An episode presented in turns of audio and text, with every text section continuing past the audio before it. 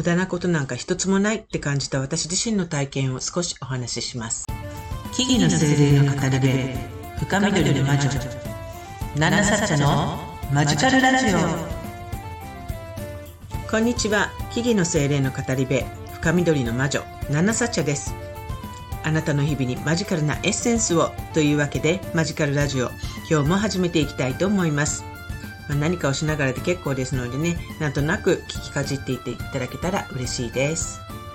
私はね、比較的頻繁に小学校の同級生たちと会って食事会を、まあ年一ですけどね、あのー、したりするんですけども、まあ、この間、あの、クラス、何人かと、あのー、旅行にも行ったりもしてるんですけど、実はあの、私の小学、あの、旦那さんが小学校の同級生 だったりするんですね。で、彼がまあ漢字になるのが好きで、えその企画するのが好きで、まああの、必然的に漢字になってクラス会を開催するみたいな感じで集まってるんですけれども、だいぶ前なんですけれどもね、その回でこんな話題が出てました。えー、私のいたクラスっていうのはね、本当に男女の分け隔てがなくて、すごく仲が良くて、それについてはまあ私だけのそう思ってるんじゃなくて、みんなそう言ってるんですけれども、で、他のある男子がね、それを言っている中でね、あの頃はいろいろなバックグラウンドがあって、いろんな個性があって、学力ももちろん均一じゃなかったけれども、そういうのを含めて、それがあっての人間関係っていうのが本当に楽しかったって、ある子が言ってたんですね。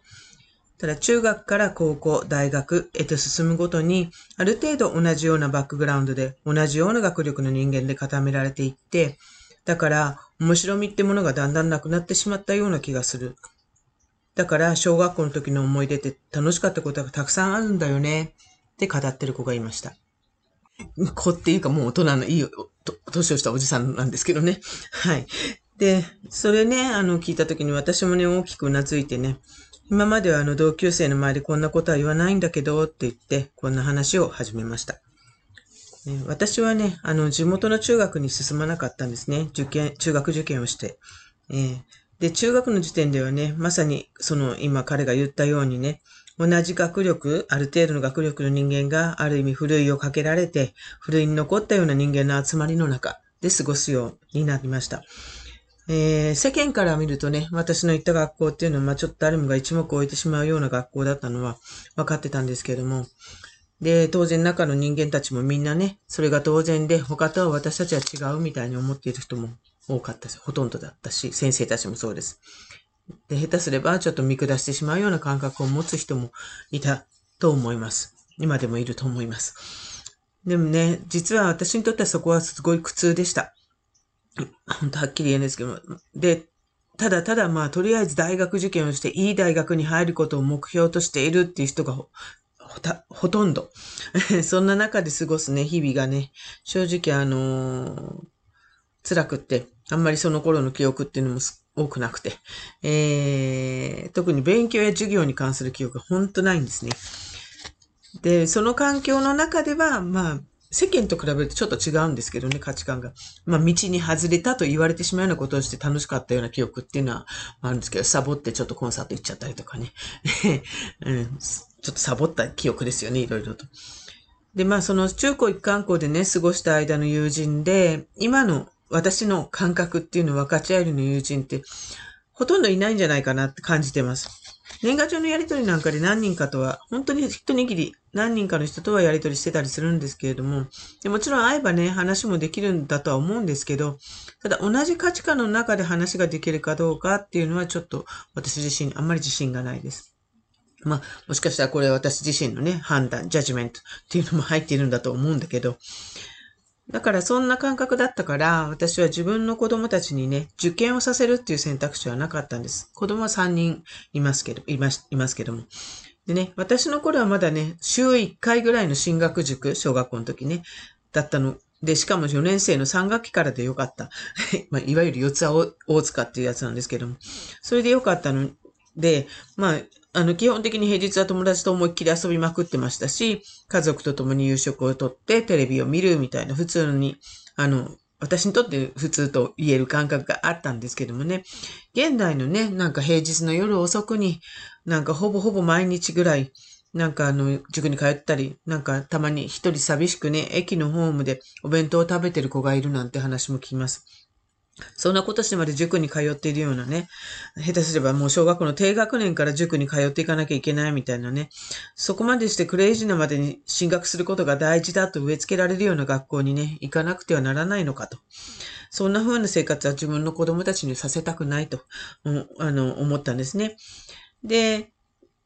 まあもちろんそれが向いていてね、自分がどうしてもって言うんだったら話は別ですけども、こちらから強いるってことはしたくなかった。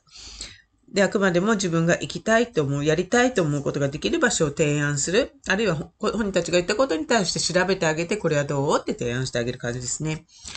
で、自分が行きたいところに行くのに必要であれば、まあ、塾や予備校も行けばいい。そんな感じでしたね。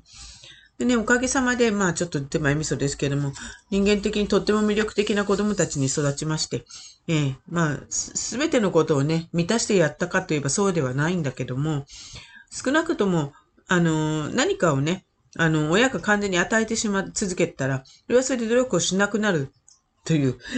ことも思うんですね。だから少なくとも自分で考えて自分の人生を生きるっていう考え方をできる人間になるようには、あの、まあ、ガイドしてくることができたのではないかなとちょっと自負はしてます。で、それはね、決して私が完璧ではないんですね。完璧じゃなくて、ある意味、あの、とってもいい加減な親でした。何もかもなんてとってもじゃないけどできないからって最初から。私だってあなたたちと同じ人間だから嫌なものは嫌だし、えー、できないことはできないし。だから今無理だから朝起きないし、みたいな。そんな感じの親でしたね。でも親としての自覚少しはありますからね。まあ我慢することもありましたけど、だからといって、親だからといって上から対峙するんではなくて、同じ感情を持つ人間として同等だよっていうことを心がけてきたつもりではあります。で、それがね、良かったか悪かったかっていう判断はそれぞれがするかもしれませんけども、判断、ジャッジメントっていうのはね、それぞれの意識が作り出すものなわけですね。だからジャッジメント、判断によって人の魂の本質っていうものは変わるものじゃなくて、判断をする人間の意識を左右するだけなんですね。だから誰が私のことをどう判断しても、私自身の本質は私にとって全く左右しない。と思います。で、幸いなことにね、あのー、子供たち3人とももう今自立して、もう手元から巣立って、社会人として、あるいは親として、3人ともね、あの、それぞれの人生をいろいろと試行錯誤しながらね、あの、生きてくれています。で、あのー、そんなね、あのー、ふうに、彼らがどんな魂のあり方になっていくのかなって、彼らのあり方を信頼して、まあ楽しみに今私はしてるみたいな感じなんですけどもね。で、最初に言った私のね、考え方とか、私の歩んできたことに対することについても結局のところね、私がそう思っているから、そうな風になってきただけだなとは思います。で、辛かったと思えばね、私の春季の学生生活はすごく辛かった体験なんですよ。でも、同じ時期を同じ場所で過ごしても楽しかった人も充実していた人もたくさん当然いるんですね。で、あくまでも私の体験っていうのも一例でしかなくて。で、誰かのものと比べる必要もなくて、ただ自分の人生や体験、感覚に無駄なことなんか一つもなかったなと思うんです。そういう環境にいたからこそ体験できたこと、その当時はネガティブに思ってても体験できたことが今になってプラスになって、そしてその体験があるからこそ人に伝えることができるみたいな、そんな経験だと思うんですね。そこに、そこの時にジャッジメントする必要はないかなっていうふうにちょっと思ったりもしていますね。だって私のように生きたらいいよとかね、私のようにしたらいいよってことではないんですけども、少なくとも私自身は他の生き方なんて今までいろんなことあったけど想像つかないし、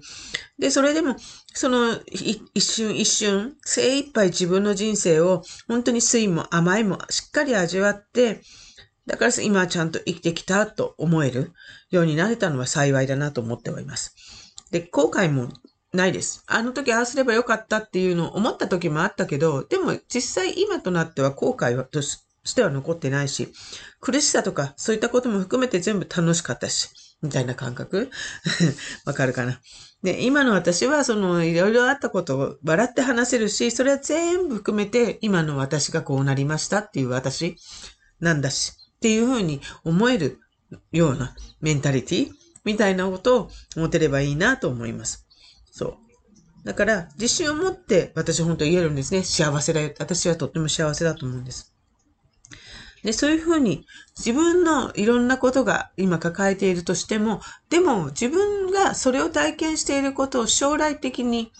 ね、あの、幸せだと思える状態に持っていきたいっていうことを目標にすればいいのかなと思うんですね。自分が自分のことを幸せだよって言えることが一番の幸せなんじゃないかなと。魂が喜ぶことじゃないのかなと私は思っていますが、どう思いますかね？なんか話がそれましたかね？はい。でも、あの、そんな風にね、だから、ジャッジメントしない、判断しない、そして自分が楽しいと思う、得る風に、あの、生きていければいいなと思います。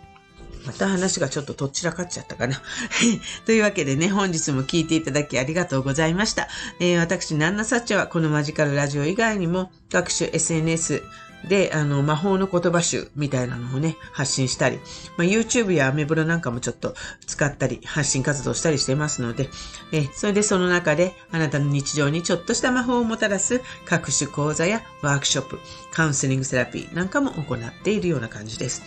もしはね、ちょっと気になるなと思われる方は、ぜひ、あの、私のプロフィールからのリンクをチェックしていただけると嬉しいですね。あの、イベントなんかにもたまに、最近ちょっとペース落ちてるんですけども、たまに出たりします。こんなところでお会いできますので、ぜひ出店の情報なんかは主にインスタグラムで行っていますので、チェックしてみてください。してよければフォローなんかしていただけると嬉しいです。また、あの、私についてとか私の言ってることに関して気になることなんかあればね、インスタの DM やらこちらのレター機能を使っていただいて送ってていただければ、あの、必ず必要であれば返信いたしますので、ぜひ、あの、フォローなどしてよろしくお願いいたします。それではまた次回の放送でお会いしましょう。以上、深緑の魔女、ナナサチャでした。